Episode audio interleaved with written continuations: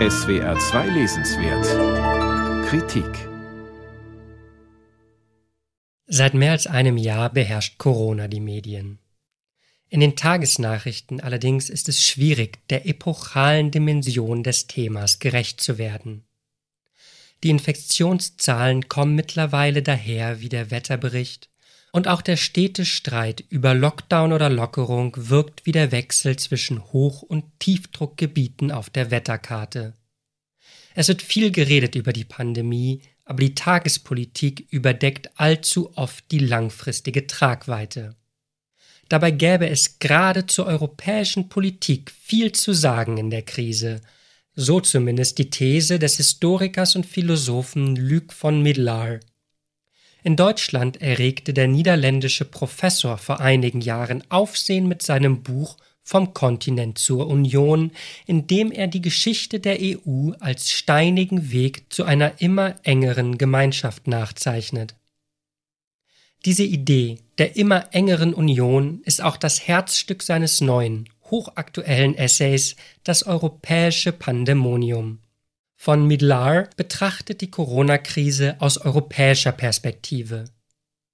In der Ausnahmesituation seien die Trends, die die Staaten der EU immer enger zusammenbringen, glasklar zu erkennen. Während sich die EU in der Vergangenheit eher für die Regulierung der Salatgurkenkrümmung zuständig fühlte, sehe man mittlerweile mehr ereignispolitische Handlungsfähigkeit in Brüssel. So stünden beispielsweise gemeinsame Rückholaktionen von gestrandeten EU-Bürgerinnen und Bürgern oder die Corona-Bonds für ein neues Selbstverständnis der EU als politischer Player auf der globalen Bühne. Van Middelar setzt gewissermaßen voraus, dass seine These der europäischen Konsolidierung stimmt. Um das zu belegen, zieht er allerhand Ereignisse des letzten Jahres heran, vom simplen Politiker-Tweet bis hin zum Gipfeltreffen.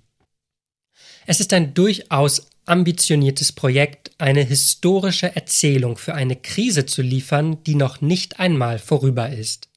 Streng wissenschaftlich ist das nicht und will es auch gar nicht sein. Schon der Titel mit seinem Verweis auf das epische Gedicht Paradise Lost zeigt an, dass hier neben den Fakten auch Spannung und Erzählfluss ihren Platz haben. Van Middelar war selbst fünf Jahre im Kabinett eines europäischen Ratspräsidenten tätig und hat den Blick eines Insiders. Es ist ja mitunter recht rätselhaft, wie Entscheidungen in der EU beeinflusst und gefällt werden. Der Autor aber berichtet beispielsweise von einem Gastbeitrag aus der Feder von Olaf Scholz und Heiko Maas, der in fünf südeuropäischen Zeitungen Werbung für ein europäisches Vorgehen in der Corona-Krise machte. Oder von einem Shitstorm, der in den sozialen Netzwerken Spaniens und Italiens über den niederländischen Premier Rütte hereinbrach, weil dieser in einem Videoclip versprach, kein niederländisches Geld an Südeuropa zu geben. Es ist erhellend, von diesen medialen Ereignissen berichtet zu bekommen. Ob es nun deutsche Gastbeiträge in Spanien oder niederländische Shitstorms in Italien sind, man hört in Deutschland allzu selten von dieser europäischen Öffentlichkeit.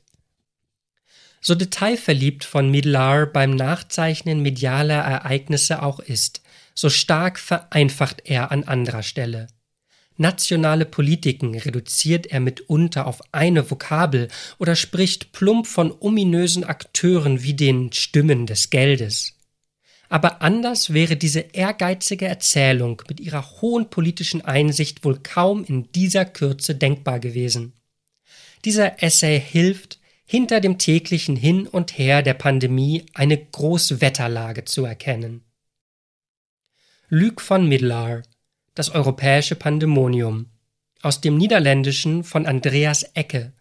Surkamp Verlag, 202 Seiten kosten 16 Euro.